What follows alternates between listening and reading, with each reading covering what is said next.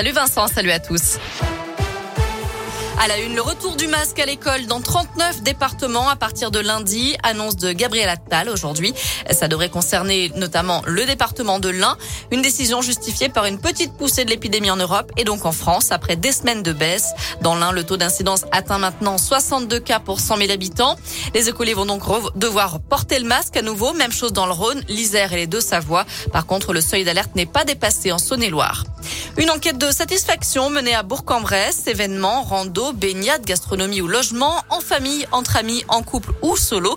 L'Office de tourisme veut connaître vos habitudes touristiques et avoir votre avis sur les offres proposées. Enquête ouverte jusqu'à vendredi. Vous trouverez toutes les infos sur l'appli Radoscoop et radoscoop.com.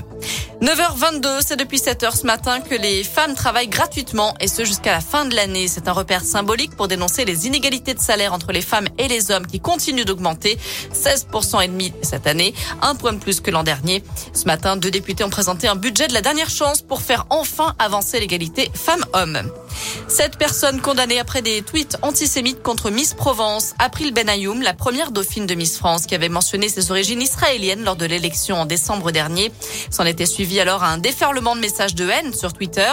Les sept accusés ont été condamnés à des amendes allant de 300 à 800 euros. Ils devront aussi verser un euro de dommages et intérêts à la plaignante et à plusieurs associations de lutte contre le racisme.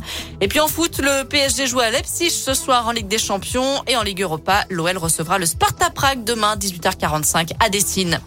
Enfin, l'association Paysages de France a dévoilé son classement annuel des communes les plus moches du pays.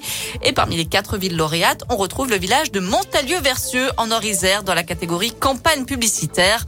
L'association dénonce la présence de trop de panneaux publicitaires, pour la plupart illégaux. Vous l'imaginez, ça ne passe pas trop chez les élus de la commune. Voilà pour l'essentiel de l'actu. Merci beaucoup.